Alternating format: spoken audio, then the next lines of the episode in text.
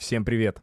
Это подкаст «Доктор Сычев», в котором я, врач, психиатр, психотерапевт и чуточку панк, болтаю с самыми интересными людьми на абсолютно разные темы. Медицина, психология, социалочка и любовь, приправленные моей харизмой гопника, это именно то, что вы заслужили сегодня. Ну, вы уже видели превью.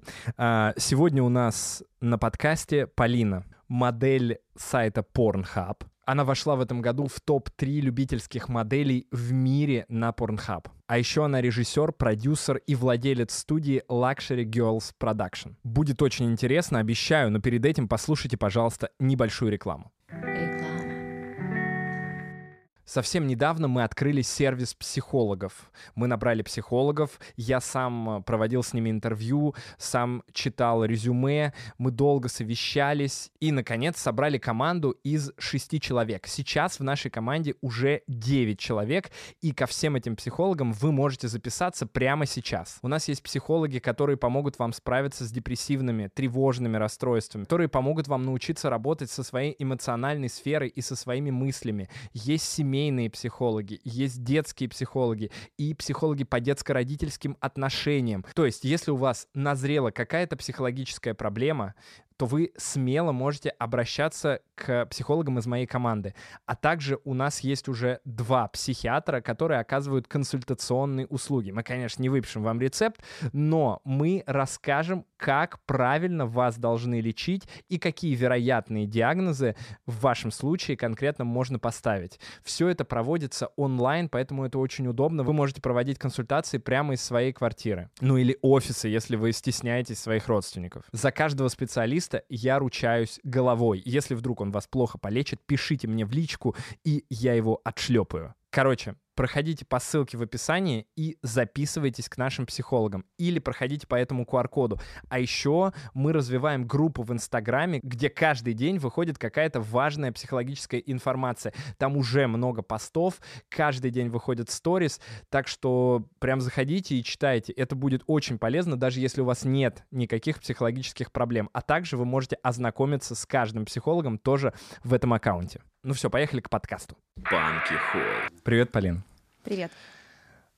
Ну, такая тема, конечно, я даже не знаю, с какого вопроса начать, потому что э, у тебя огромная аудитория, э, все тебя знают. Э, у меня в директе сейчас э, наплыв людей, которые просили передать э, тебе привет и сказать, как они сильно тебя любят.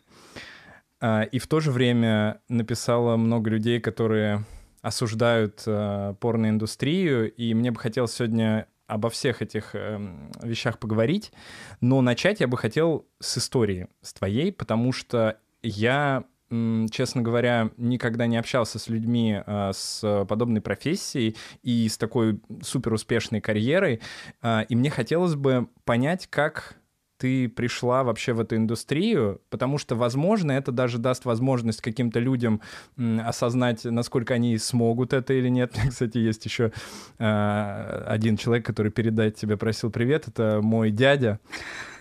Он э, сказал, э, спрашивал, как э, ему попасть в эту индустрию вообще. И еще мой прикмахер Саша, всем привет вам, всем ребята. Привет, да. вот. Так что сегодня я постарался включить их вопросы тоже в пол вопросов. Расскажи, как, с чего все началось? Ну, не секрет то, что многие люди приходят в порноиндустрию, чтобы заработать денег. Собственно, я не была в этом вопросе исключением. Мы с моим мужем попали в трудное финансовое положение. Но у нас было несколько путей развития. Я вот ну, иногда говорю в этом интервью, в разных интервью об этом, но, наверное, ты этого не знаешь. В общем, а, я работала в ивентах, 6 лет по образованию режиссер театральных представлений и праздников, но в какой-то момент я перестала этим заниматься. Муж у меня работал тоже на серьезной должности в Крыму, и там тоже все получилось не так гладко, как хотелось бы, и мы попали в неприятную ситуацию. Мы стали думать, что делать дальше, как быть, а, как зарабатывать деньги, и у нас было несколько путей развития. Одна ветка — это были веники для бани. У нас был интернет-магазин «Иди в баню». Интернет даже магазин? Да. У нас была группа ВКонтакте, у нас был сайт, мы действительно заморочились, потому что мы любим баню, особенно мой муж, он прям тащится от всего этого. И мы столкнулись с такой проблемой, что в Питере не было веников нормальных. И раз есть проблема, ее надо решать. И мы ее решали. И достаточно успешно вели дела. У нас оптом покупали веники, мы их заказывали из Сибири. То есть это было прикольно. Я даже стояла какой-то момент на трассе с вениками и продавала, типа, хей. Но у нас они стоили дорого на тот момент, там по 400, по 450 рублей за веник. Но тем не менее. Также же у моего мужа была вторая ветка развития. Это такие, знаешь, смарт-ремонты. Uh-huh. Ремонт под ключ. Такой умный ремонт. Он также развивал эту тему. И пока мы вот развивали наши эти бизнесы, мы наткнулись на сайт Pornhub. Многие меня упрекают в том, что э, как это ты раньше не видела этот сайт, не может такого быть. Скажу сразу, я смотрела порно, но я не смотрела его на порнохабе. То есть uh-huh. я действительно не знала о существовании этого сайта. И вот как-то вечером мы сидим, разговариваем, наткнулись на то, что есть такой сайт, изучили информацию, посмотрели. Нас это заинтересовало. Uh-huh. Мы долго вынашивали эту мысль вообще. Интересно нам это, неинтересно, насколько это будет правильно, как отреагируют там друзья, родственники. А потом так сели, обстоятельно поговорили, обсудили, пришли к выводу, что это наша жизнь, мы взрослые люди, и мы как бы вправе делать то, что нам нравится. Давай попробуем.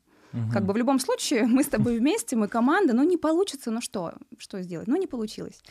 И записали первое видео, начали искать темы, которые популярны на порнохабе были в тот момент. Э, в итоге ничего не поняли и пошли от такого самого клишированного сюжета. Это секретарша. Uh-huh. Снимали дома на iPhone, по-моему, восьмой тогда. Другим айфоном э, подсвечивали э, лица фонарем, мое лицо в частности. И сняли этот сюжет, вылили на канал. Прошла неделя, сюжет начал набирать просмотры, видео залетело в топы. Мы такие, ну, значит, Значит, работает, давай еще. Сняли еще пару видосов. И получилось так, что через месяц мы уже реально влетели в тренды, мы стали популярны, люди начали нас узнавать. Через три недели мне начали писать все мои знакомые из прошлых школ, с универов. Ого. Ну, не то, что друзья, а просто, знаешь, люди, которых я когда-либо знала, кто-то осуждал, кто-то говорил, о, ничего себе, это ты, круто. Начали писать моему мужу и говорить, а ты знаешь, чем твоя жена занимается? Он такой, да, ребята, знаю. Ну, в общем... Потрясающе. Да. И поняли, что обратной дороги нет. Все, нас уже увидели все, типа, потому что мы снимали с лицом, и надо продолжать в этом направлении работать. Угу. Забросили веники, забросили ремонт и окунулись прям в эту сферу с головой. Собственно, так вот начался наш путь э, по случайности. Просто Но... реально наткнулись на сайт и э, решили попробовать, а почему нет? Сколько у вас времени прошло от того, как э, вы наткнулись на сайт? Мне просто интересно, был какой-то момент, когда вы посмотрели, и э, кто-то такой первый, сидя на диване, а, а может быть, будем снимать? А, честно, это было какое-то обоюдное э, решение. То есть не было такого, вот к вопросу, да, mm-hmm. что там женщин заставляют идти в порно, не было такого. То есть я всегда была таких человек открытых взглядов. Я работала в стриптиз-клубе, когда mm-hmm. училась в универе, и то есть как бы эта атмосфера открытости и э, свободного разговора на тему там секса и отношений, она никогда не была для меня табу. Uh-huh. И поэтому, когда мы просто увидели этот сайт, я, я честно не помню даже вот как, ну прикольно, типа классно, это работает как YouTube, то есть серьезно, мы можем снять э, самостоятельно себя и выложить на платформу, uh-huh. типа да, ну, прикольно, может попробуем, а может нет, а может да, и вот как-то такими совместными э, мыслями мы пришли к тому, что да, да, интересно. Причем я так понимаю, что вот эта тенденция снимать в семейном кругу порно, это не так давно появилось. Ну, в России, по крайней мере. Когда мы начинали, это, был, это было начало, по-моему, 2018 года. А, было не так много русскоговорящих моделей на платформе. Они были, но их было крайне мало. В основном это были европейцы, американцы из других стран. И, э, видимо, это только вот оттуда к нам пришло, вот эта вот любительская история. И мы пытались добиться от русскоговорящих людей информации и помощи. И самое что интересное, нам никто не помог. Нам никто не uh-huh. подсказал. Я не знаю, с чем это связано, может, с менталитетом нашим, что если ты будешь держать секрет своего успеха в тайне, то твой как бы успех от этого станет хуже, да, и ты как бы вдруг, не дай бог, окажешься на позициях сзади. Но при этом все топовые модели, Даника Море или Лулу очень популярны. Они нам подсказывали как новичкам. И, собственно, благодаря им, наверное, мы тоже поняли, как снимать, э, как вообще выкладывать видео. И сейчас у меня такая позиция, и в то время, когда мы начали э, этим заниматься и сталкивались с тем, что действительно нету фидбэка, тебе никто не может подсказать, у меня сейчас такая позиция, что я всегда подсказываю, если меня просят именно модели, я всегда чем могу, тем помогу. То есть Мгм. расскажу, что делать, как делать. Все, что я знаю, какой я путь проходила, я его, как, я бы с ним делюсь, мне не жалко э, поделиться этой информацией. Но при этом очень важно, что я никогда не вовлекаю людей, кто никогда не занимался порно. То есть не советуешь И никогда? я не советую, да. Я как бы говорю, если есть возможность с него не идти, лучше не идти, потому что психологически иногда людям трудно справиться с тем негативом, который на тебя обрушивается, с тем непониманием там, со стороны друзей или родственников. И это ну, достаточно такая тяжелая история. И должен быть сильный характер, чтобы действительно забить на мнение других людей и делать то, что тебе нравится. Мгм. А сейчас как бы тенденция такая, что это стало популярно, то есть пары поняли, что можно зарабатывать деньги на порнохабе, выкладывая видео, и хлынули туда огромное количество людей, то есть там каждый месяц регистрируется какое-то безумное количество Из новых. России тоже, да? да, новых моделей. И в этом суть проблемы, в том, что люди не понимают, как стать популярными, потому что сейчас это очень популярно, очень много контента, и трудно действительно сделать что-то такое классное, чтобы ты прям вылезал в топ, и людям это понравилось. Ну и плюс, наверное, уже на iPhone снять не получится. Да, потому что мы сами, вот модели с сайта Pornhub, разбаловали аудиторию. Потому что мы снимаем на профессиональные камеры. Многие модели снимают прямо на те камеры, на которых снимают в студиях популярных, известных.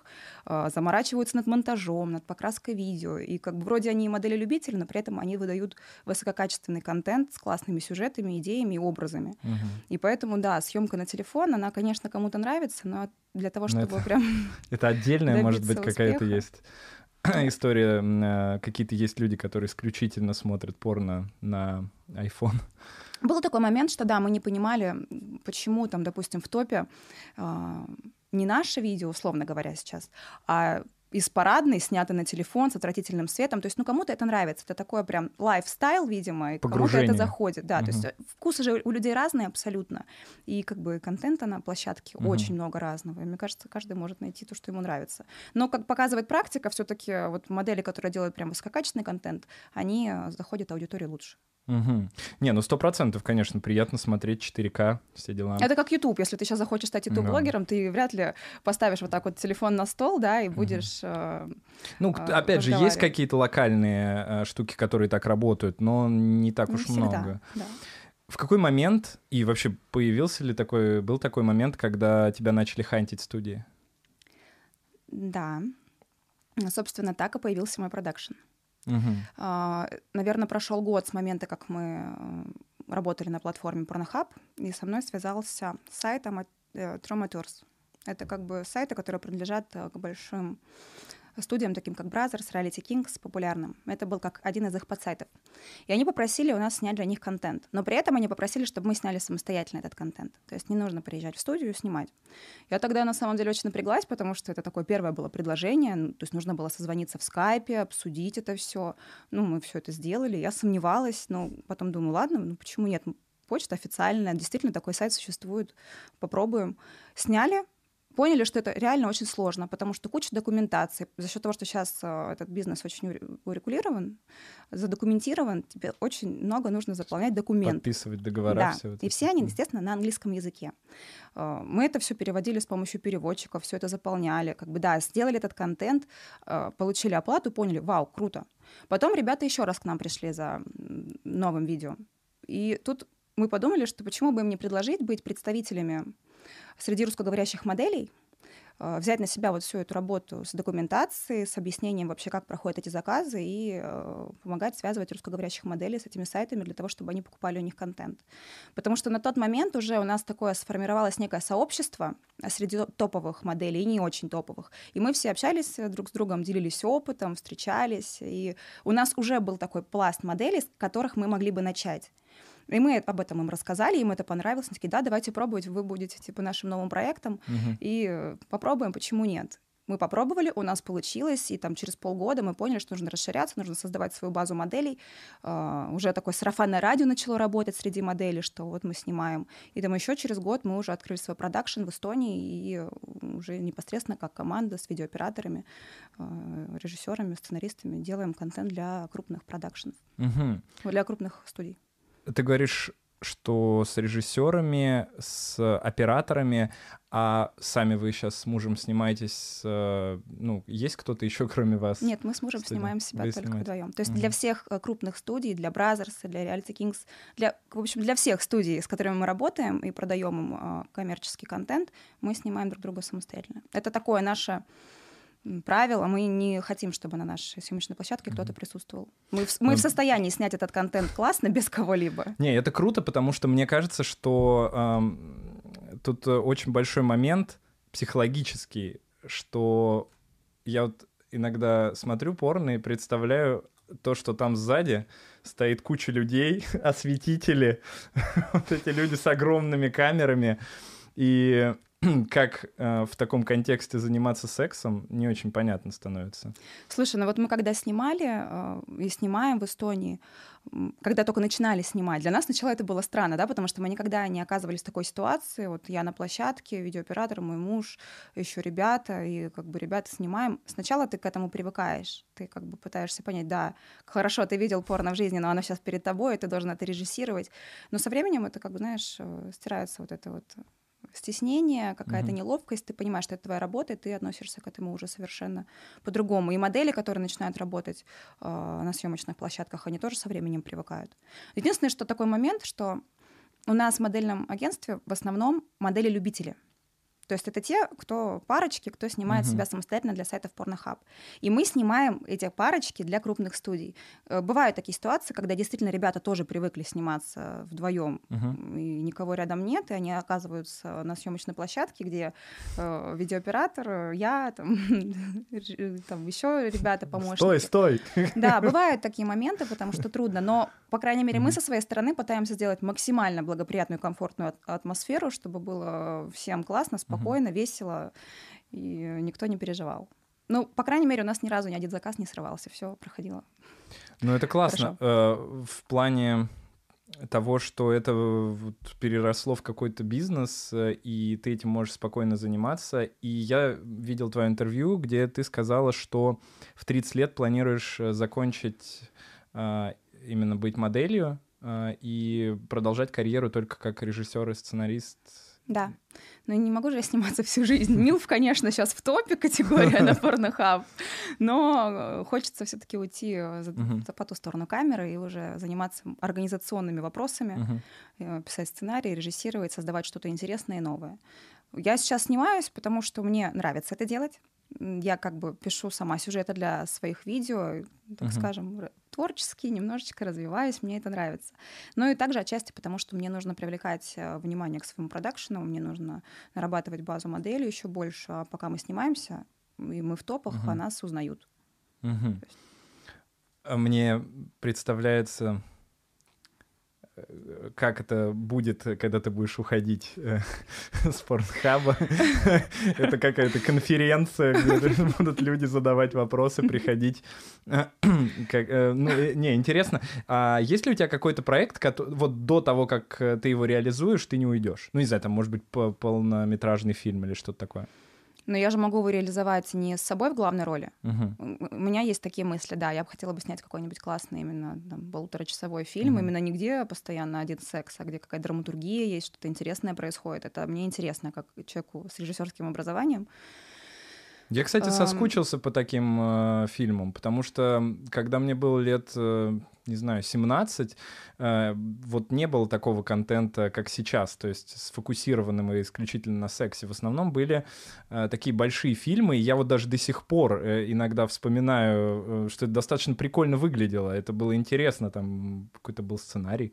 Ну, видишь, какая тема, что я когда просматривала уже будучи известной моделью, вот, наверное, это было меньше года назад, контент на Pornhub, я понимала, что все модели снимают какие-то точечные сюжеты. То есть это не история, которая продолжается. А поскольку у меня такой персонаж есть, тетя Кристина, uh-huh.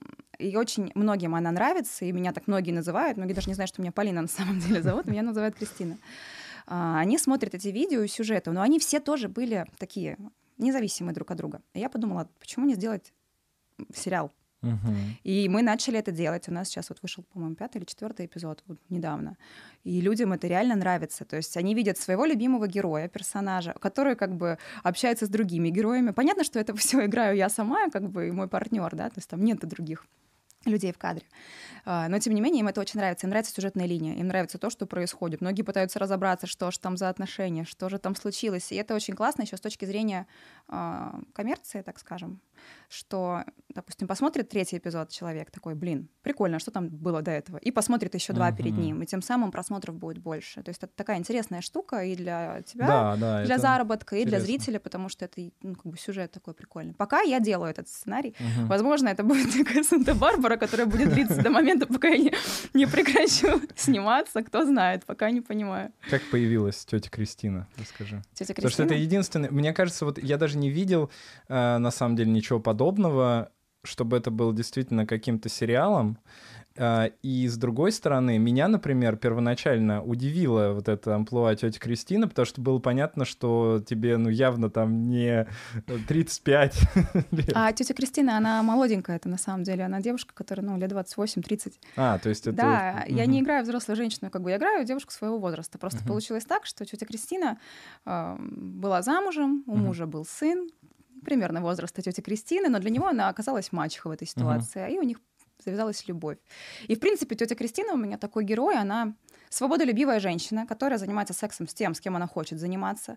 И э, она пытается вообще разобраться в себе, что ей нужно. Любовь, отношения, э, или она просто хочет отдыхать и ни от кого не зависит. И, в конце концов, скорее всего, в будущем она к чему-то придет. Появилась она достаточно так, ну, может, необычно, но для меня это было не- неожиданно.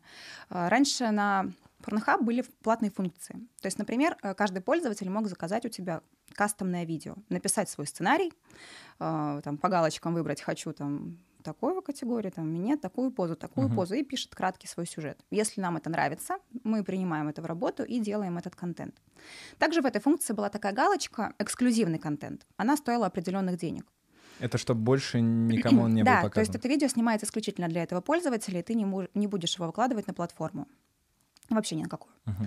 И у нас был такой Дэвид, который написал сюжет про тетю Кристину. Собственно, тот сюжет, который сейчас уже второй год подряд становится лучшим видео в мире. Вы платите проценты Дэвиду? Он исчез куда-то. Он реально, этот парень куда-то исчез, когда закрыли эту платформу из-за скандала с и MasterCard. Так вот, мы сняли это видео. Ну, как бы мы снимали его, ну, и как кастомное видео, но и также как бы качественно, классно, круто, чтобы выложить его на платформу. Мгм. Выложили его на платформу, и все, и понеслось. Тетя Кристина, вау, круто, вот это да, тетя Кристина и Дэвид, это прям как, как- как-то это все прям захлестнуло аудиторию, им так это понравилось, мы такие, вау, круто. А когда в 2020 году наше видео это стало лучшим видео в мире, мы такие, «Блин, может, мы что-то не знаем, может, это Дэвид гениальный сценарист, может быть, его найти, чтобы он писал нам сюжеты дальше. Ну и, собственно, от этого сюжета мы уже начали развивать вот эту тему и продолжать э, снимать про, про тетю Кристину. Это очень интересно, потому что действительно, мне кажется, что если бы такие сериалы снимали на Netflix.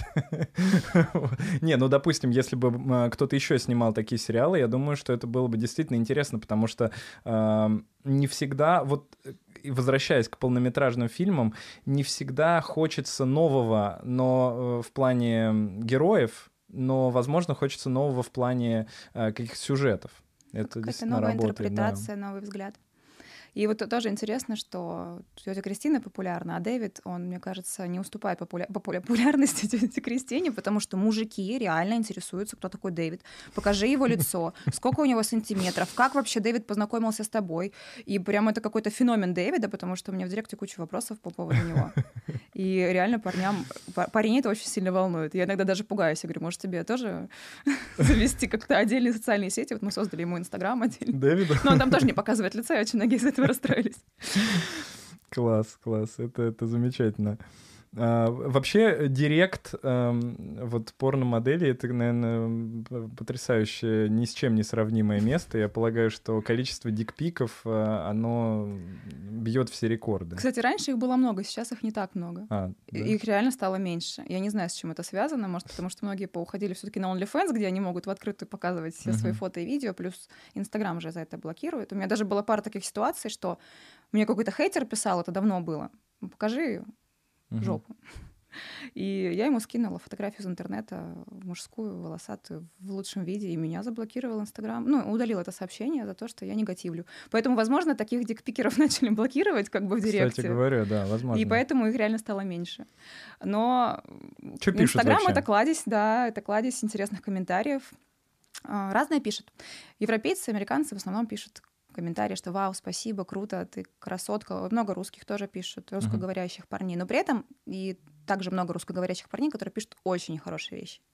И у меня иногда возникает вопрос, а как вообще найти девушке парня, когда парень позволяет зайти э, на страницу другой девушки и написать ей такое. То есть у меня это, ну, меня это возмущает, я не понимаю, как это можно. Ну, угу.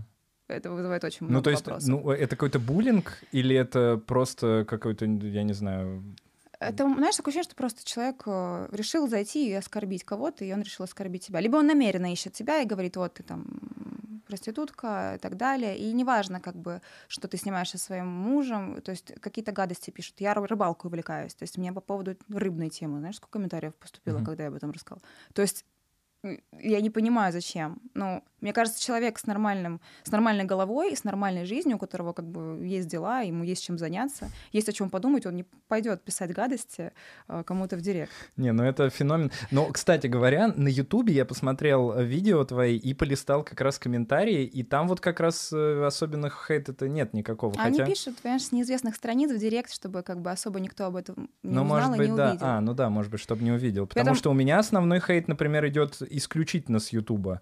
То есть там прям э, вот э, ты тварь, урод, сволочь, и вот такого вот рода, не, ну, причем видишь, непонятно за что. Мужики, они стесняются написать гадости на всеобщее обозрение, потому что, скорее всего, найдется какой-нибудь из комментаторов мужчина, который скажет, ты как бы думай, о чем ты говоришь. Поэтому угу. они пишут тебе в директ, чтобы никто не видел. Угу. И вот я понимаю, ладно, я понимаю, что есть много блогеров, ну, даже в обычном, да, в обычных сферах блогерства, э, девушек, которые ведут свои инстаграм-аккаунты, и у них в основном негативная женская аудитория. Ну, потому что это может быть зависть, это может быть какая-то такая вот женская сущность наша, uh-huh. когда тебе может просто не нравиться человек. А у мужчин почему так происходит? Для да то же самое, я думаю, примерно. Ну, скорее всего. Там, знаешь, я еду на своей машине, которую я купила себе сама, а мне пишут, насосала. Ну, купила, ну насоси себе тоже на эту машину. Ну уж простите, пожалуйста. Ну правда, ну что, там, выкладываю новую сумку, опять то же самое.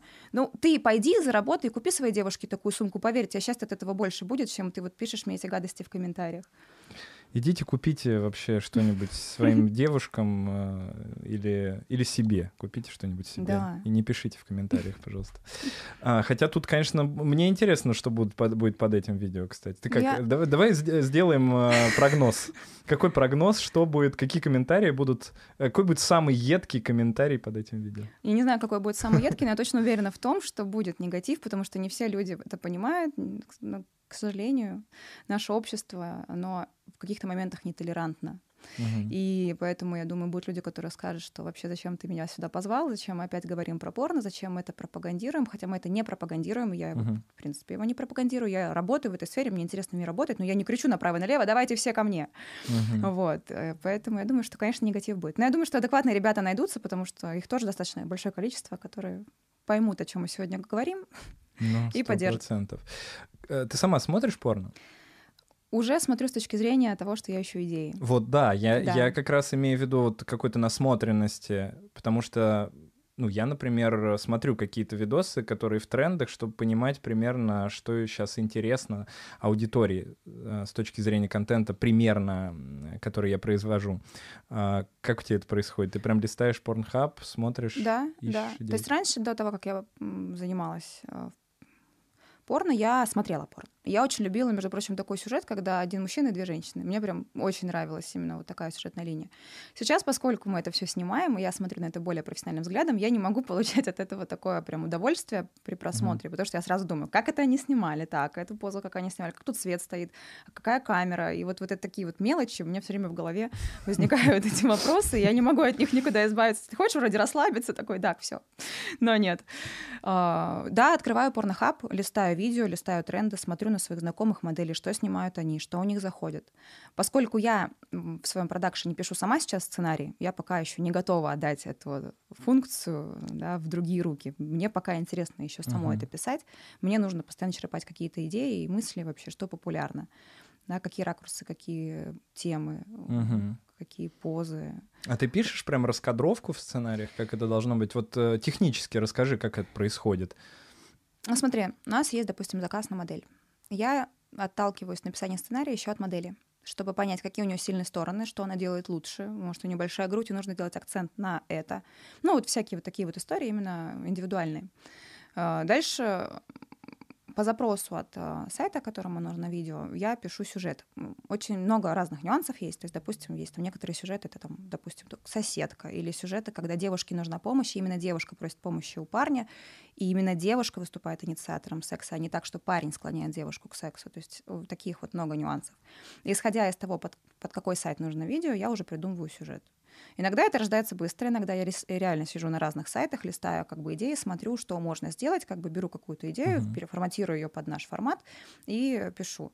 Раскадровки, как в кино, у нас нет, их же отрисовывают. А у нас как бы есть такие раскадровки референсы, я их называю. То есть это фотографии из других видео, фотографии поз.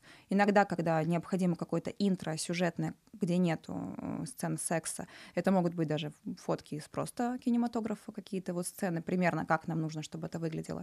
И таким образом, да, пишется сценарий. Ну, прописывается суть, потом прописывается каждый момент, каждая сцена, фотографии, как это должно выглядеть, диалоги, если там есть диалоги. Мгм. У тебя, кстати, интересные диалоги есть видео, где а, парень говорит на английском, Мгм. а ты говоришь на русском. Это тоже один из моих образов. Это фишка, да, Это такая? именно? учительница русского Мгм. языка. Это тоже один из популярных образов после тети Кристины.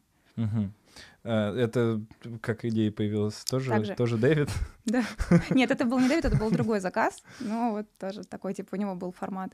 Но там было не это видео, не то, которое, которое на Порнохабе. У него примерно такая же похожая идея была. Мы подумали, классная идея, давай сделаем ее ну, более развернутую. Мгм. Ты сама английский изучаешь? У меня на самом деле с английским большие проблемы, я понимаю, поскольку я работаю с Америкой и Канадой, я понимаю английский язык. То есть, когда я общаюсь, Мгм. у меня нет проблем в восприятии. Но сама я начинаю очень сильно тупить. То есть, когда, когда я расслаблена максимально, я могу говорить, то есть я не задумываюсь об этом. Допустим, я летом ездила там с родственниками за границу а, отдыхать, и поскольку никто из них не знал язык, а я одна, у меня сразу же открылись все чакры, я знаю все, я, я разговариваю, у меня нет проблем. Мгм. А когда рядом со мной оказываются люди, которые лучше знают английский язык, я сразу начинаю бояться, что я буду говорить не так, меня не поймут, и вот такой вот, знаешь, психологический ступор Мгм. начинается. Ну и поэтому в фильмах э, ты не говоришь на английском. Я говорила, но получила запрос и от американской, и от русской аудитории, что не говори. Потому что для американцев я говорю как, Мгм. ну, в общем, все равно неправильно, не с Мгм. той интонацией. И они говорят, лучше говори на русском. Нам нравится твоя русская речь и твой русский голос. И русские тоже говорят, просто говори на русском. Это классно. И мы были тоже одни из первых моделей, кто начал говорить на русском языке на хабе.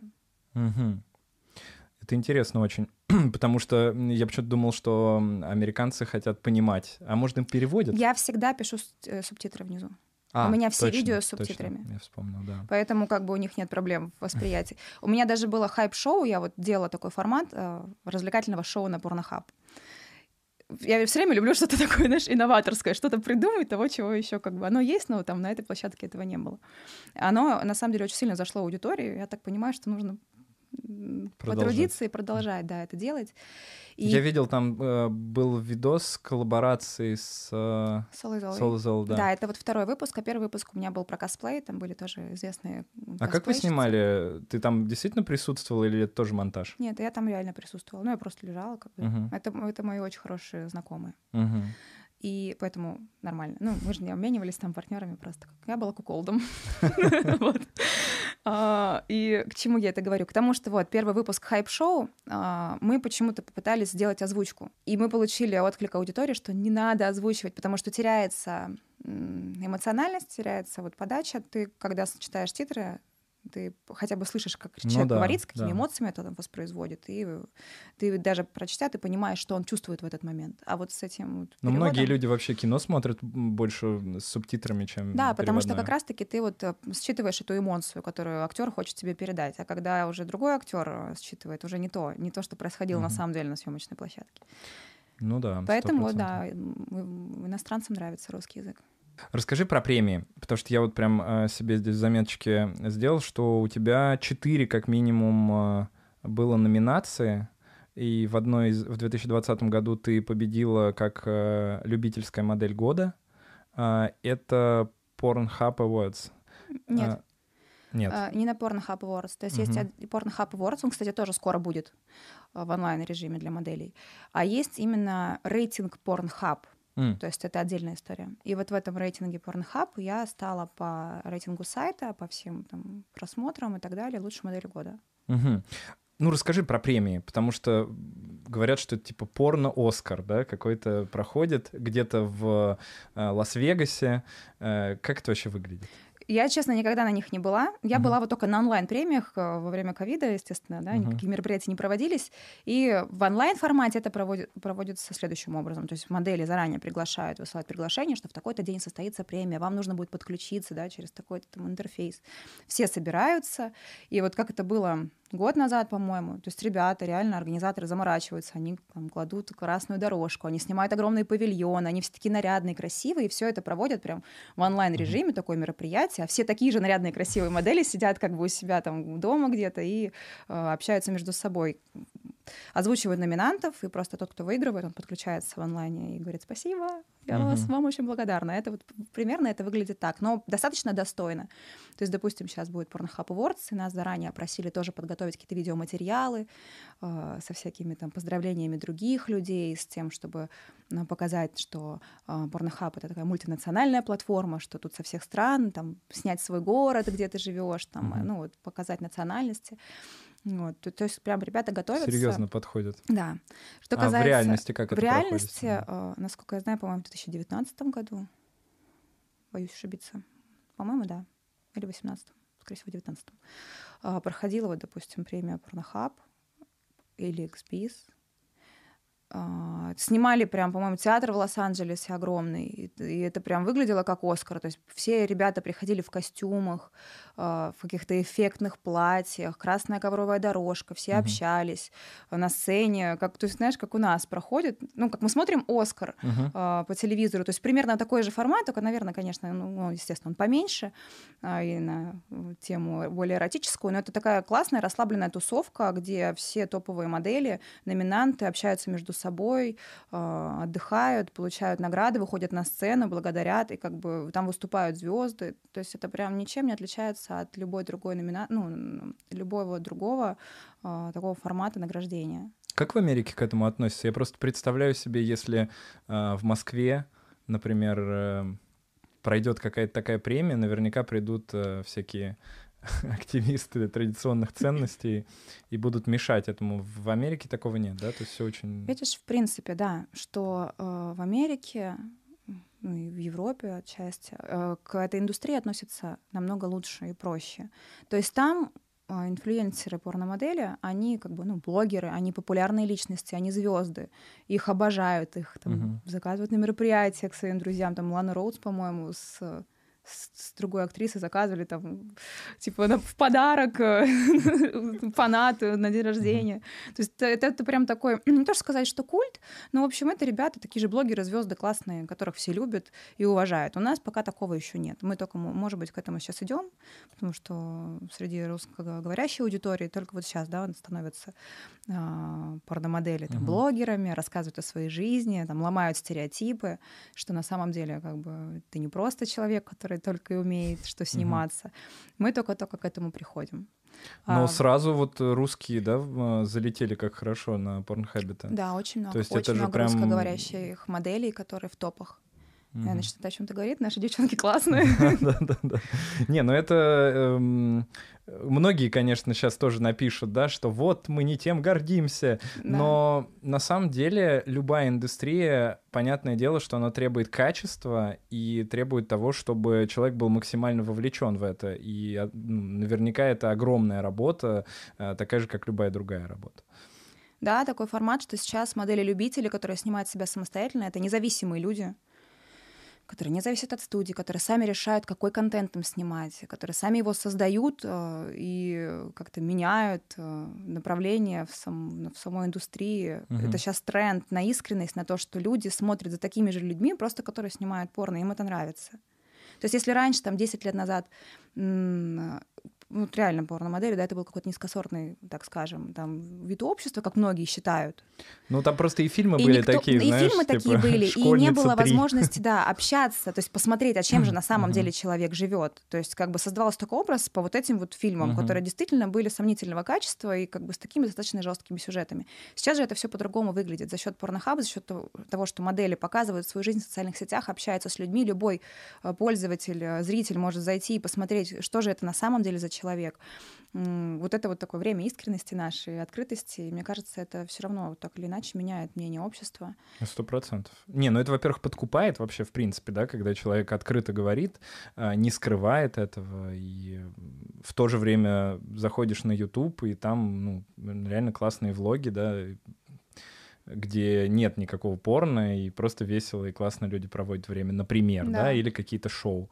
А, так что здесь, я думаю, ни у кого, особенно из прогрессивного, по крайней мере, общества, вопросов нет. Мы сейчас поговорим отдельно про феминистскую историю чуть позже. Mm-hmm. А, у меня еще такой один вопрос именно по съемкам. Почему э, вы приняли решение, решение, что э, твое лицо вы показываете, а парня нет?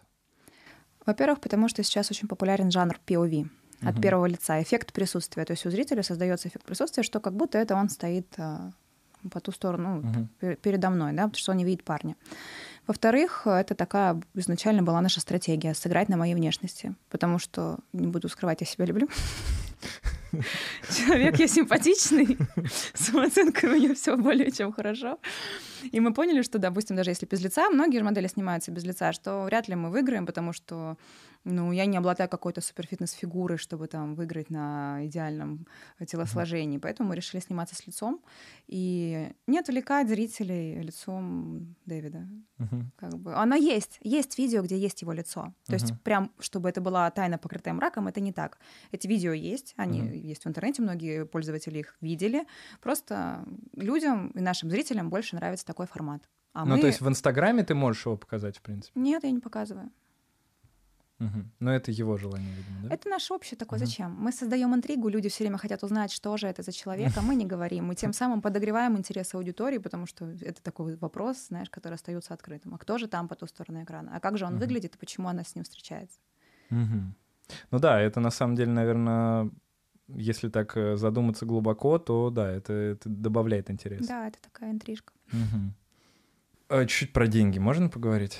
Чуть-чуть можно. А, ну, я не буду сильно углубляться, но мне просто интересно а, вообще, как это происходит. А, я понимаю, что платит а, Pornhub, но я также слышал, а, вернее, читал в твоих интервью, что а, это не основной твой заработок, и больше ты сейчас зарабатываешь со своей студии. Расскажи, с чего строится твой доход? Вообще мой доход строится из очень многих э, платформ. Pornhub, естественно, примерно 750 долларов за миллион просмотров в среднем. Это меньше, чем в Ютубе или больше? По-моему, по-моему, побольше. Я не могу точно сейчас сказать, боюсь ошибиться, не хочу врать. Uh-huh. Это OnlyFans, который сейчас на данном этапе, он перегоняет Pornhub по заработку, потому что это прям сейчас популярная платформа, и многие туда идут, уходят. Uh-huh. Своеобразный Инстаграм, только на тему откровенных uh-huh. материалов. А, это ManyVids, тоже платформа с платным контентом по подписке, с платными видео. Это Snapchat, это, это формат такого тоже общения, как OnlyFans, только немножко попроще. Он раньше был популярен, сейчас у него не такая популярность. Это основной, это продакшн. То есть мы зарабатываем как агентство. Процент, получается, с э, того, что платят э, моделям?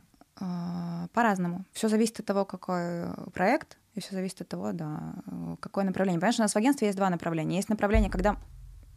Ничего страшного. Есть направление, когда мы выступаем как э, связующее звено, то есть, допустим, агентству нужна модель, у нас есть контакт с этими моделями, мы их связываем, получаем свой процент за то, что мы э, как бы проделали эту работу, да, и связали их. А есть отдельная история, это когда мы снимаем э, видео, когда мы готовим все с нуля, прописываем модель, прописываем сценарием, согласовываем э, бюджеты, согласовываем сюжеты, подбираем гардеробы, подбираем mm. локации, то есть это полное, как бы агентство полного цикла с нуля, то есть есть запрос, все, мы делаем все с нуля, и этот э, контент уже продаем и получаем за него оплату. Ну и, конечно, второй вариант э, выгоднее.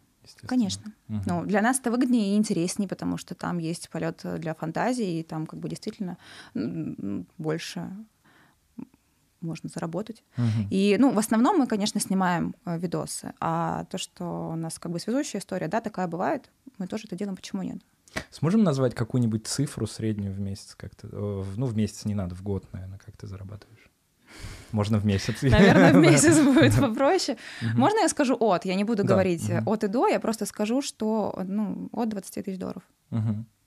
Ну, просто я думаю, что много сейчас людей зада- зададутся вопросом, потому что, во-первых, наверняка нас будут смотреть люди, которые где-то в голове думают о том, чтобы построить такую карьеру.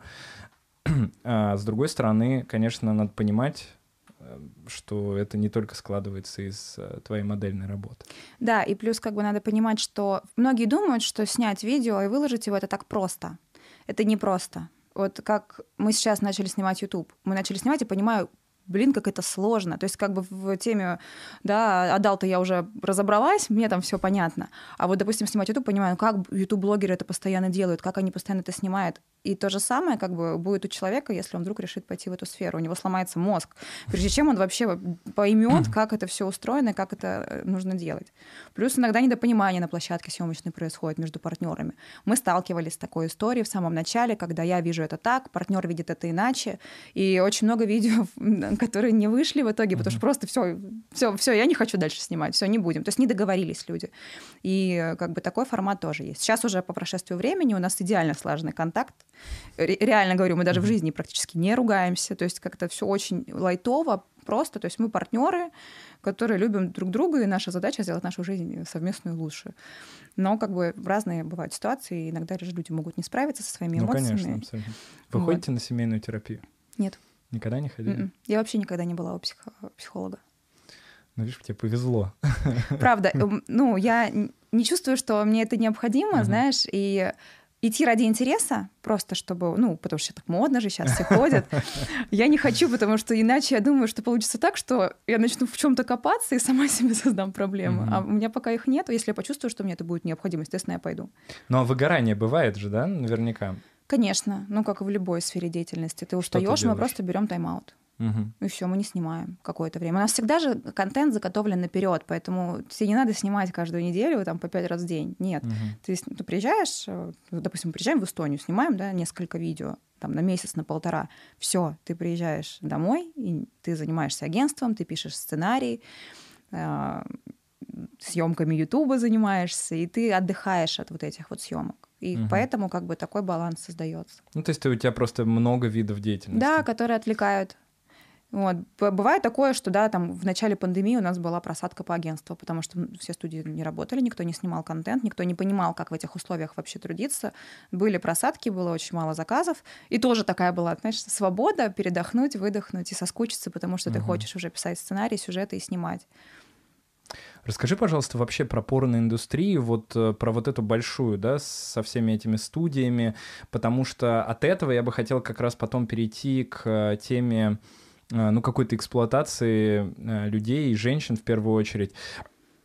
Как это вообще выглядит? То есть э, кому принадлежат все эти студии? Это какая-то монополия, вот Brazzers, э, потому что все его знают, и все остальные студии как-то завязаны на него. Или есть какие-то разные люди? Много ли женщин вот в амплуа режиссеров, э, в амплуа владелец э, или там, опять же, co-founder ов каких-то? Как с этим? Ну, насколько ты знаешь, насколько ты погружена в это? А, вообще, в принципе, сейчас в мире такая глобализация да, идет всего. То есть есть крупные корпорации, которые руководят рынками. Да, там, Мгм. допустим, Google, который интернетом, да, большинство трафиком там владеет. Там в те же самые, там, Икея по мебели, которая вот самая, да, там такая одна из крупных э, корпораций. То же самое получается в порно. То есть э, в порноиндустрии владеют порно крупные пор- корпорации. И я так думаю, что их можно пересчитать вот по пальцам двух рук. То есть и если посмотреть на разные сайты, популярные, известные, то каждый из них принадлежит какой-то крупной корпорации. Из-за этого мелкие сомнительные студии, они уходят. Они уходят, и э, рынок становится более вот, э, честным, что ли, так сказать. Вот я работаю два года, понимаешь, и это все ни разу я не столкнулась ни с какими проблемами. Все очень задокументировано, очень все переживают по поводу того, чтобы ни у кого не было никаких проблем. Для этого заполняется куча документов, куча бумаг. После того, как случился скандал с визой MasterCard на Порнохабе, а, многие студии сказали... Расскажи немножко, чтобы в контекст погрузить людей, кто не знает. Да, давай сейчас я как бы скажу, что вообще сказали люди, что... Ой, ну, сказали Извини. корпорации, да, о том, что на съемочной площадке среди состава съемочной группы и вообще организаторов съемок должна присутствовать женщина обязательно. Это может быть видеооператор, это может быть э, помощник по костюму, по гриму, mm-hmm. то есть обязательно должна присутствовать женщина. И мне кажется, это, это справедливо и правильно, потому что mm-hmm. раньше, наверное, люди об этом не задумывались. А сейчас как бы для безопасности, для какой-то справедливой оценки это делается, да. Mm-hmm. Что касается скандала с э, визой MasterCard, когда это было уже два, почти два года назад, полтора года назад, э, с платформой отказались работать, визы и MasterCard. Из-за этого на самом деле много моделей стали меньше зарабатывать. То есть как бы происходит этот скандал, но никто не думает о том, что секс-работники лишились большого количества заработка и денег, на которые они как бы рассчитывали. Все это произошло из-за того, что э, якобы выложили на порнохаб видео с несовершеннолетними, с какими-то насилиями, что девушки не давали свое согласие на то, чтобы эти видео попадали в сети. Но вот, честно, я не видела ни одного этого видео. Об этом все говорят, но я не видела ни одного вот этого вообще даже mm-hmm. отрывочка из этих видео. Э, возможно, они есть, возможно, их нет. Я не буду как бы давать никаких оценок, просто вот, uh-huh. ну, говорю как по моему опыту, потому что я видела или нет. А, из-за этого, собственно, потерялись очень многие функции на порнохабе, которые были доступны, вот как я говорила, кастомные uh-huh. видео, там фан-клубы и так далее. До сих пор пока что это не восстановилось. Поэтому мы ждем, пока это восстановится. Uh-huh. Очень надеемся, что скоро все наладится. И мы сможем продолжить нормально работать и зарабатывать на эту платформу. Uh-huh. С OnlyFans случилась такая же история. С ней тоже отказались работать э, карты, но при этом... не карты, а виза мастер-карты.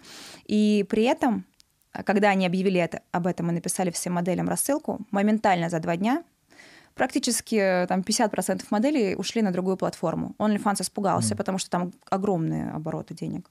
И э, через пару дней написали, ребят, все нормально, мы ничего не будет, мы не будем отказываться там, mm. от работы с ними. Возможно, это может был какой-то ход, может, они побоялись и решили перестраховаться. Но в итоге mm-hmm. все в порядке. Ну, интересно, конечно, как вот э, вообще а, остальные э, такие связующие звенья индустрии работают э, с этим. Потому что, с одной стороны, вроде как, э, ну, Америка, все должно быть отлажено, лояльность, ты говоришь, какая-то толерантность. С другой стороны, э, действительно, вот часто говорят о том, что и ругают в первую очередь Pornhub за то, что там э, якобы есть э, видео, ну или были видео с несовершеннолетними, и я даже слышал, что были видео с изнасилованиями. Знаешь, какая история? Вот это действительно была проблема. То есть я, как человек, который работает в этой сфере, я вижу эту проблему и вижу, что я вижу ее решение, так mm-hmm. скажем, и мы сейчас над этим решением работаем. Но проблема в том, что раньше платформа не задумывалась о том, что по факту на, на Pornhub мог выложить видео абсолютно любой пользователь. То есть ты, как человек, который просмотрит контент, ты можешь зайти и выложить туда видео со своей девушкой, со своей бывшей девушкой, какие-то компрометирующие э, да, видеофайлы. Это мог сделать любой человек. Uh-huh. И это плохо регулировалось на сайте. Но благодаря... Вот я на самом деле рада, что отчасти произошел этот скандал. Да, как бы денежные убытки, но зато произошло что-то более глобальное. А благодаря этому скандалу а, на Pornhub теперь может выкладывать видео только верифицированная модель. Ты должен подтвердить свою личность, загрузить туда фотографию своими документами, что ты совершеннолетний, что ты имеешь право выкладывать туда эти видео, что ты как бы uh-huh. даешь свое разрешение на это. И э, теперь это так. То есть uh-huh. ты уже не сможешь зайти и выложить туда видео в отместку своей бывшей девушки. Угу. Там, или вот еще То есть э, обоих партнеров. Ну, да. Или там больше, если их больше. Да. То есть, допустим, если пара снимает коллаборации с другими парами, то на профайле этой пары должны быть и документы тех ребят, с которыми они снимали. Давай тему дискриминации начнем не с дискриминации женщин, а с э, того, о чем тоже, в принципе, говорят достаточно часто, с дискриминацией мужчин. Э, я в основном знаю две вещи, о которых э, постоянно пишут. Первое — это то, что формируется ну, абсолютно такая вот неадекватная модель поведения мужчины, но это как бы принципе, и у женщины тоже можно рассмотреть. И во втором, э, второе это то, что мужчинам меньше платят, Три вещи, получается. И третье — это то, что мужчины вынуждены вкалывать себе различные препараты а, для того, чтобы долго заниматься сексом в течение съемочного дня. Так, но то, что мужчинам действительно меньше платят, это факт. Угу. Если ты, наверное, не Джонни Синс, я думаю, у него там гонорары угу. высокие. Ну, насколько это... меньше? Ну вот, к примеру, 400 долларов мужчине, 1000 девушке. Ну, угу. к примеру, вот чтобы примерно понимать, э, какой разброс может быть. А, потому что все-таки в порнографии, да, действительно ценится больше женская красота и женщина, и женское тело, потому что все-таки мы эмоциональные, мы создаем эту красивую картинку, и поэтому нам платят больше. Ну и пользователей больше мужчин. И пользователей больше мужчин. Но по статистике сейчас, которую выложила Pornhub за 2021 uh-huh. год, на сайте на 35% стало больше женщин, и всего на 5% мужчин. Mm. То есть сейчас как бы женщины, они начинают смотреть порно, им становится это интересно. И плюс как бы, ну, наверное, об этом попозже скажу, о том, что сейчас совершенно надо другие тенденции. Ну да, про тенденции сейчас тоже поговорим. А, Окей, а насчет вот, э, ну я знаю точно, что э, применяются, например, антидепрессанты э, для того, чтобы увеличивать продолжительность, э, возможную продолжительность полового контакта, э, потому что у меня вот мои пациенты часто жалуются как раз на это, что, говорит, я не могу спокойно подрочить, 40 минут приходится. Э, и э, я часто привожу в пример, говорю, вот парни из порно наоборот с помощью этого строят свою карьеру. Слушай, но что касается да, моего жанра любительского, то тут как бы нет такого. Ну, по крайней мере, я не слышала среди пар, чтобы кто-то употреблял какие-то uh-huh. антидепрессанты, пил Виагру или колол ее себе в член. И мы так с партнером ни разу не делали. То есть все строится наши съемки uh-huh. на химии, на собственной, как бы на том, что uh-huh. мы хотим заняться друг с другом сексом. Что касается профессиональных актеров, да, я сталкивалась на съемочной площадке с тем, что у меня ну, актер перед съемкой выпивал таблетку Виагры для того, чтобы э, продержаться дольше. Мне кажется, тут как бы еще зависит тоже от человека, потому что, допустим, я знаю тоже одного очень популярного актера Лутера, мы с ним снимали в Риге два года назад, и он подошел ко мне и сказал, он взрослый уже достаточно мужик, по-моему, под 40, не, ну, примерно. И он подошел и сказал, так, Полин, сколько я должен продержаться? Сколько мне нужно? Вот ты мне скажи. Я говорю, типа, для чего тебе? Он такой, я должен психологически настроиться, вот сколько скажешь, столько продержусь. Нужно будет полчаса, будет полчаса. Нужно будет полтора часа, полтора часа.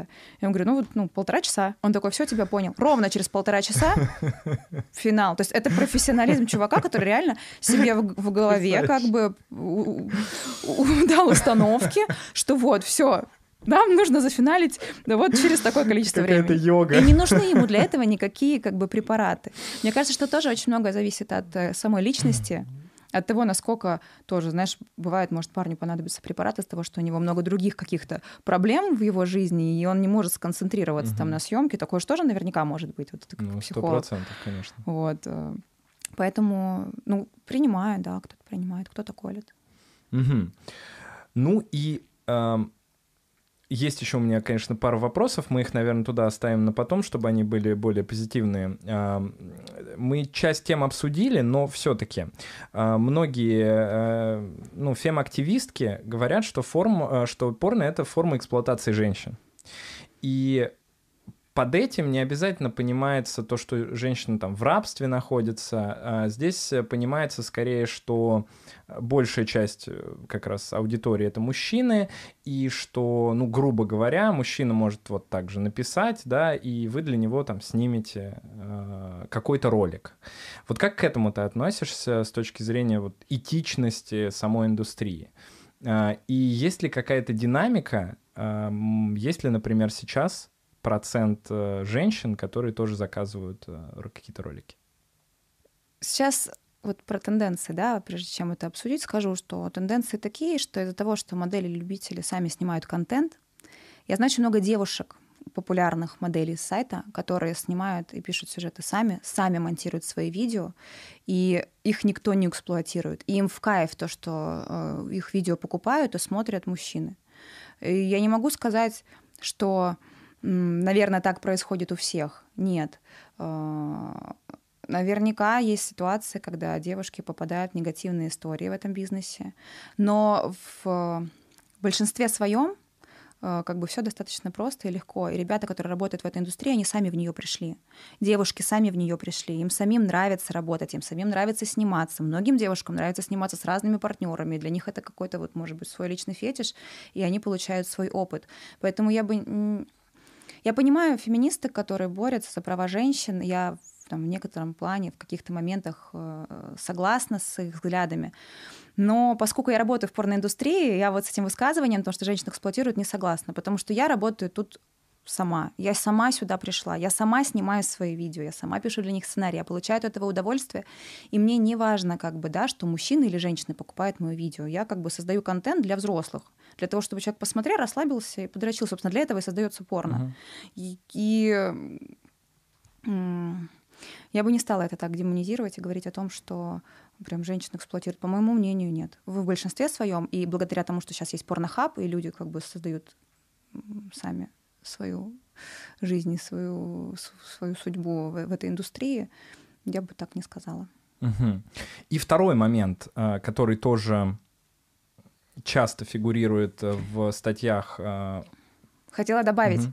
Хотела добавить про то, что в индустрии сейчас много женщин. Да, вот, допустим, я продюсер, режиссер, пишу сценарий. Я знаю других девочек, которые работают в крупных э, корпорациях, которые также режиссируют фильмы и создают угу. этот контент. Это не феминистское порно, это как бы красивое порно, но создают его женщины, видеооператоры, которые снимают э, это порно. Угу. То есть сейчас э, этим не занимаются исключительно мужчины. То есть в составах групп, кто, кто создает контент, есть много женщин, которые просто тоже делают классно.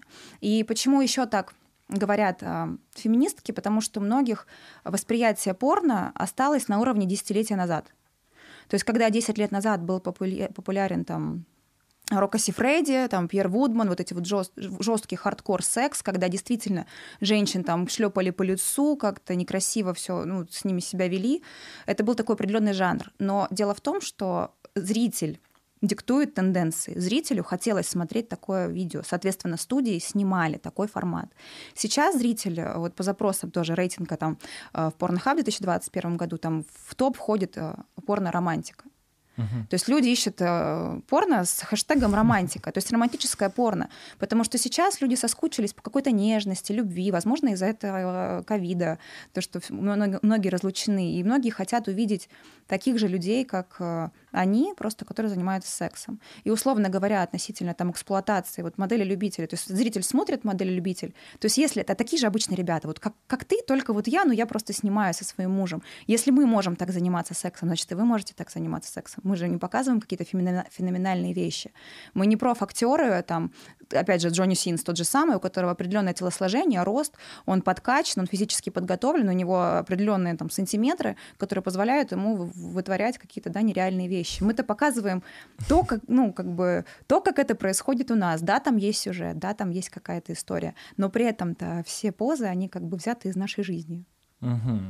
Ну вот да, э, здесь, конечно, опять же зададут вопрос, что окей, у Полины действительно так, и ты сама пришла в индустрию, и у тебя, ну, плюс-минус приближенные к жизни видосы, э, но э, много людей скажут, что все равно порно, оно формирует не очень адекватную не очень адекватное отношение к сексу, и, допустим, это время которые люди занимаются сексом, да, допустим, это э, может быть э, величина члена, э, или это может быть очень часто фигура, что вот если в порно все такие э, подкачанные, красивые и там в косметике и все такое, то и я должен, должна быть такой же.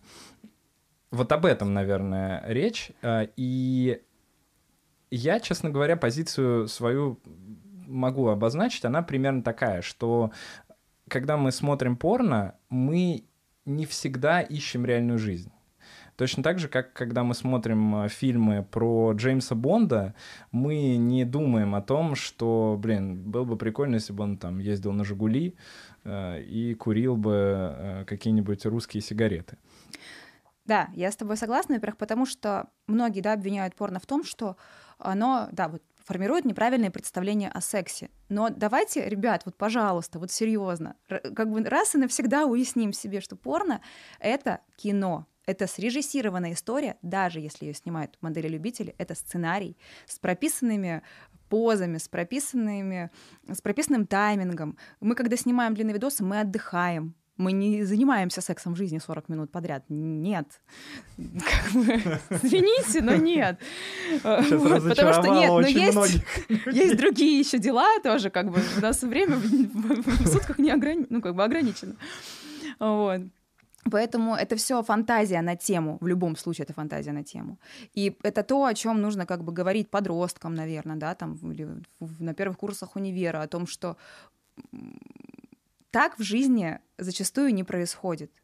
Зачастую это жанры, которые нравятся публике, это как бы фантазии. И если там в кино девушки закрывают рот, это не значит, что в жизни ей это понравится. И это кто-то должен людям объяснять. Uh-huh. Потому что, да, если они будут смотреть просто порнофильмы, они как бы, ну, подумают, что так, да, наверное, оно и должно быть. Но не секрет, что, как бы, да, там в 16 лет уже все смотрят порно. Это как бы, ну, сто процентов. Да, ну вообще ну, я даже читал какую-то статью... Даже в, ран... в раннем возрасте. Даже в 80-х я читал, что э, там, по-моему, средний э, примерно возраст, в котором человек начинает смотреть порно, 12-13 лет где-то.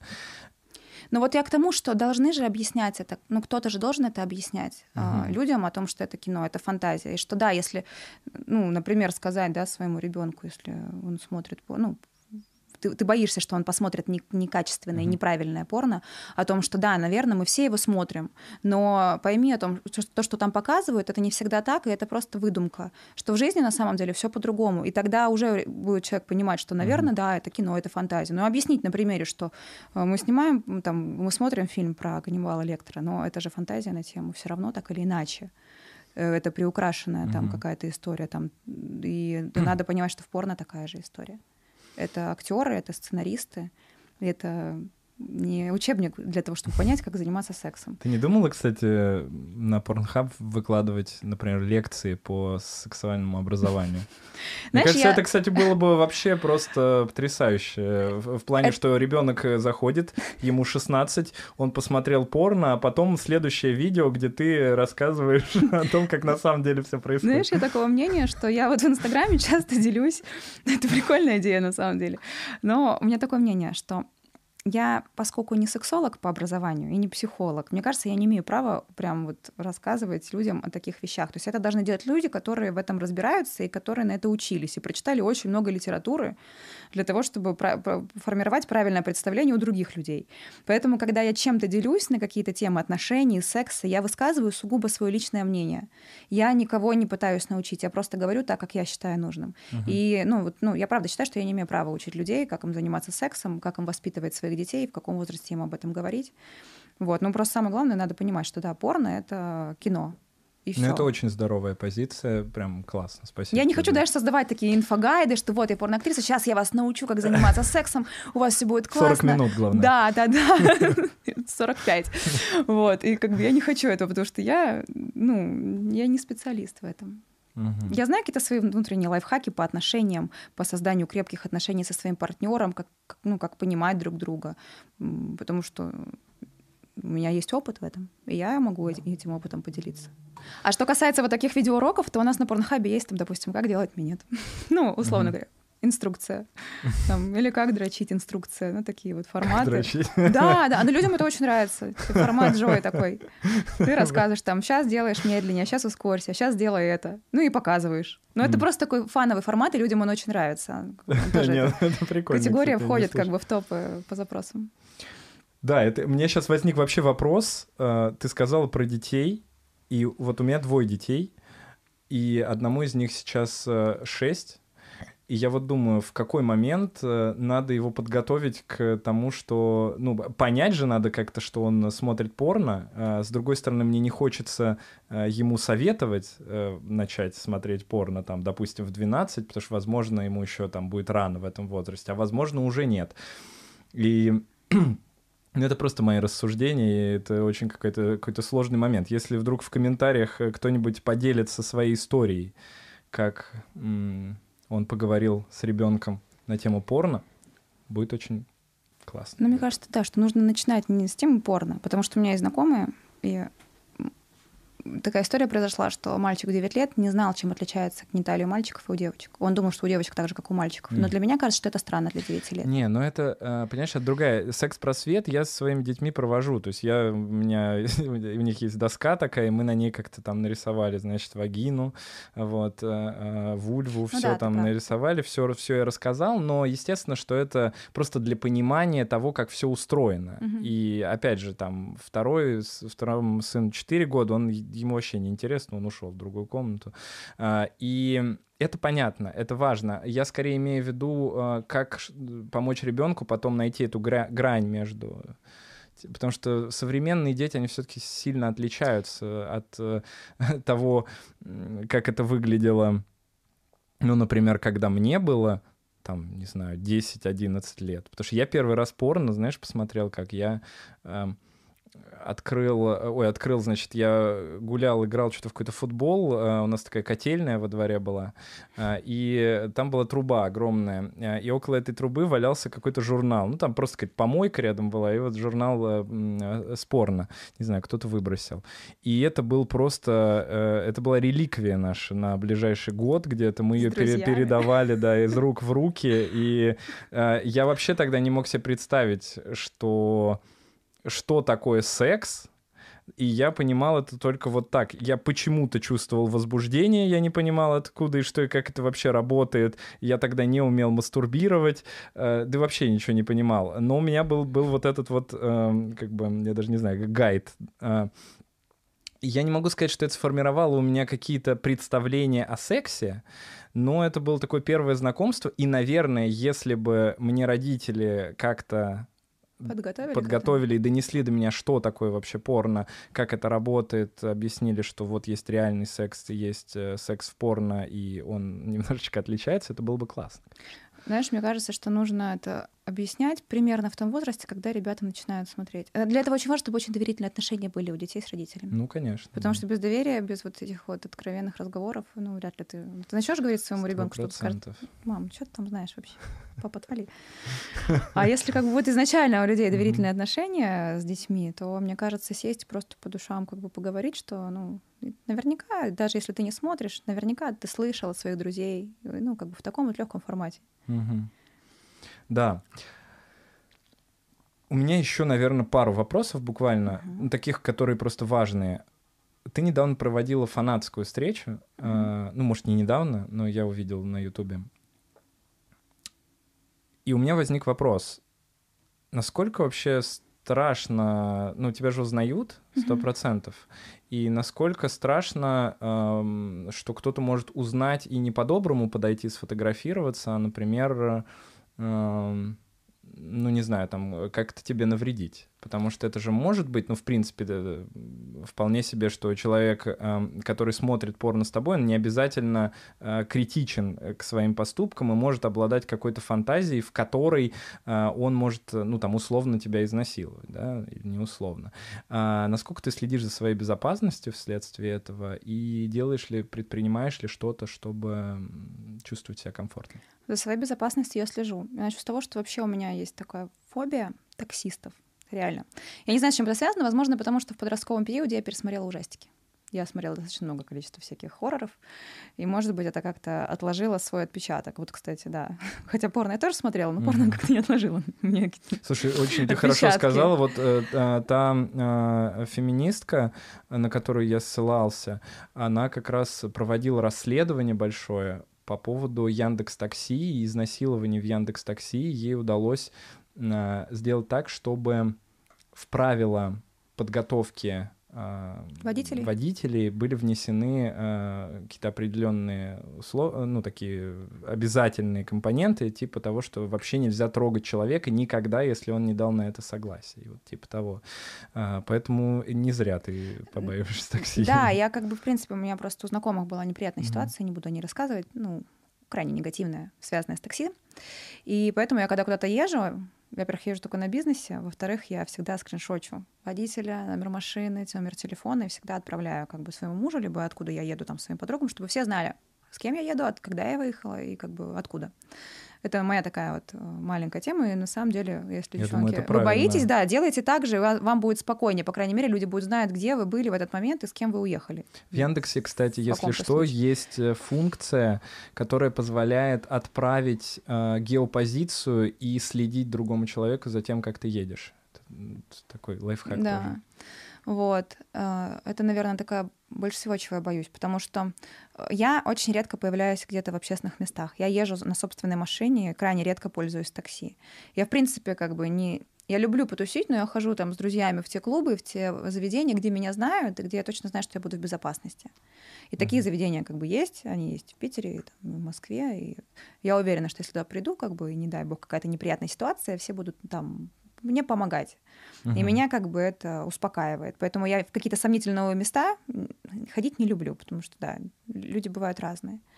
Вот. И что касается встречи в Питере, все прошло достаточно хорошо, хотя, конечно, опасения были, мало ли кто-то какой-то неадекватный, но мы досматривали людей на входе, как в ночной клуб, как бы, чтобы не было ни колющих, режущих, никаких напитков, ничего прочего, чтобы им было 18 лет, потому что встреча была 18+, плюс там не было несовершеннолетних. То есть как бы мы приняли такие стандартные правила безопасности, и все прошло очень хорошо. А Какой возраст средний был этих ребят? От э, 20 до 25 лет. Мгм. Ну и вообще, это вот твоя аудитория в основном, э, ну, а, ну хотя мы сложно говорить до 18 аудиторию, лет. да. аудиторию очень сложно проследить, потому что на порнохабе, во-первых, нету статистики, э, сколько какой возраст тебя смотрит и по каким странам Мгм. больше. Я примерно по Инстаграму сужу. Но Инстаграм тоже такая платформа, потому что меня то блокируют, то не блокируют. Как бы очень странно ко мне относятся социальные сети. Но там в основном как бы русские аудитория там от 25 до 34 лет. А за что тебя блокируют? У тебя даже нигде не написано слово порно.